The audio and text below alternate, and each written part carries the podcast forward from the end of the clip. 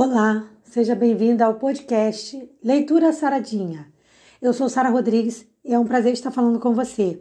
Agora nós vamos fazer uma análise de um texto bíblico bem rapidinho e de um texto muito bonito que se encontra em Isaías capítulo 12, versículo 1.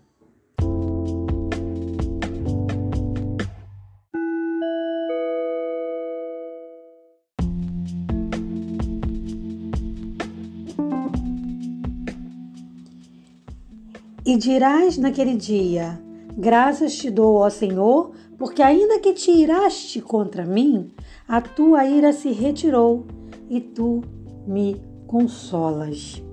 Isaías 12, verso 1 é uma linda declaração de amor ao perdão divino. Eu tenho uma frase que eu usava muito no meu Twitter, que inclusive eu tirei, mas vou botar de novo, que diz assim: Alguém que acredita no perdão porque foi alcançado por ele. Essa frase eu inventei, eu que criei essa frase. Se ela existia, eu não sei, porque eu nunca vi em lugar nenhum, eu que criei para mim. Porque eu sempre gostei de agradecer a Deus pelo perdão dele que me alcançou. E nem, não há ninguém no mundo que vai poder dizer: "Ah, mas eu não, não sou, não necessito do perdão de Deus, porque eu nunca fumei, nunca usei drogas, nunca me prostituí, nunca roubei, nunca menti". Não, não vai ter ninguém que vai poder dizer isso, porque a Bíblia diz: todos são pecadores e destituídos estão da, da graça de Deus. Então, estamos destituídos, todos, não importa o tamanho do pecado. Para Deus não tem diferença. Então a gente não pode achar que porque, ah, não adulterei, aí o seu pecado é menor. Não é menor coisa nenhuma. Todos nós somos pecadores e todos precisamos da misericórdia e do sangue de Jesus sobre nós. Então o que, que acontece? Esse, o pecador, quando ele alcança, o pecador, ele alcança a beneficência, benevolência, melhor dizendo, do Senhor, quando? Quando ele reconhece seu pecado, se arrepende, toma ciência e toma também a decisão de mudar. E com Israel não foi diferente.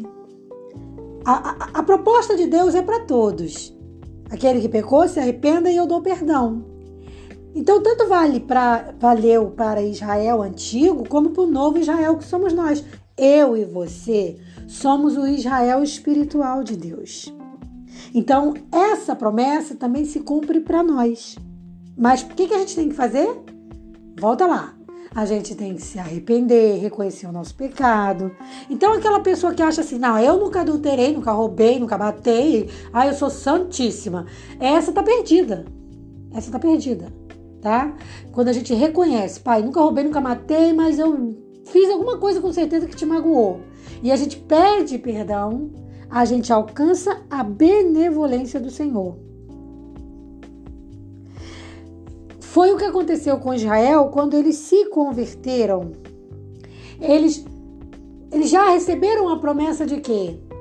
De um, de um consolador, não porque o consolador é o Espírito Santo, viria, mas viria depois do Salvador. Então eles recebem a promessa de um Salvador que é quem? Jesus Cristo. Então eles não estavam mais o quê? Sozinhos. Então assim, mesmo, olha como é que Deus é. E é isso que eu acho admirável. Isso é uma das coisas que eu acho admirável no, no caráter de Deus. Mesmo sendo ofendido com os nossos pecados, mesmo sendo magoado com as nossas ações, Deus está sempre disposto a nos perdoar. E aí o que ele faz? Disponibiliza o perdão para aqueles que pedem e buscam com o coração verdadeiro. Ah, é para todo mundo? Não, meu amor é só para quem realmente se arrepende. Então tem gente que diz assim: ah, é muito fácil, eu vou lá, peco e depois peço perdão. Bom, se você conseguir se arrepender, seria fácil mesmo. O problema com o pecado além dele ser completamente prejudicial, é a gente não achar lugar para arrependimento. Esse é o grande perigo do pecado, porque realmente, se em todo pecado, seja o tamanho que ele for, você se arrepender profundamente, eu, eu não posso dizer para você que você não vai ter perdão, ou que eu não teria perdão. Agora, da mesma maneira, eu tenho que deixar claro para a gente o seguinte: e se a gente não se arrepende? Aí é que está o problema. Então, ah, eu vou brincar com o pecado? Eu vou brincar no terreno do pecado? Melhor não. Melhor não. Tá? Mas Deus, qual é os quais são os atributos de Deus? Bondade, generosidade, amor, paciência. Então Deus ele pratica esses atributos porque não é como é em nós que a gente recebe dele, ele é isso. Então assim, nós recebemos amor de Deus. Deus, ele não recebe amor, ele é amor. Entende a diferença? Nós recebemos a verdade de Deus. Deus ele não recebe a verdade, ele é a verdade. Jesus mesmo disse: Eu sou o caminho, a verdade e a vida. Deus não recebe vida como nós recebemos.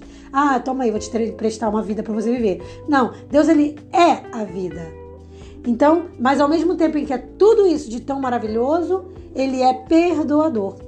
E aí vem aquela pergunta, né? Se Deus, com todos esses atributos, é perdoador, quem sou eu para não perdoar meu irmão? Mas aí, para que eu perdoe meu irmão, tem que haver o quê do meu irmão? o arrependimento. Claro que no nosso caso, a gente não vai julgar se o arrependimento da pessoa é verdadeiro ou não, porque a gente não tem como saber. A pessoa pede desculpas, a gente desculpa e pronto. E vamos seguir a vida. O que não significa que você vai confiar nela de novo. Você vai perdoar, vai desculpar, mas você não vai mais fazer negócio com ela. Eu sempre deixo isso muito claro. Que é a maneira como eu vejo.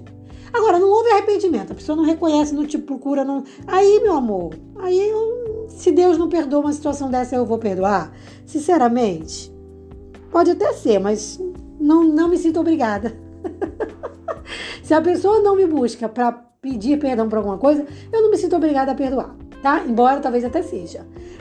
Mas aí sou eu falando, tá? Quando eu falar uma coisa humana, eu vou estar falando de forma humana. Agora, agora voltando para o espiritual de Deus, o conselho de Deus é que a gente perdoe sempre, tá? Então, se arrependeu, perdoa.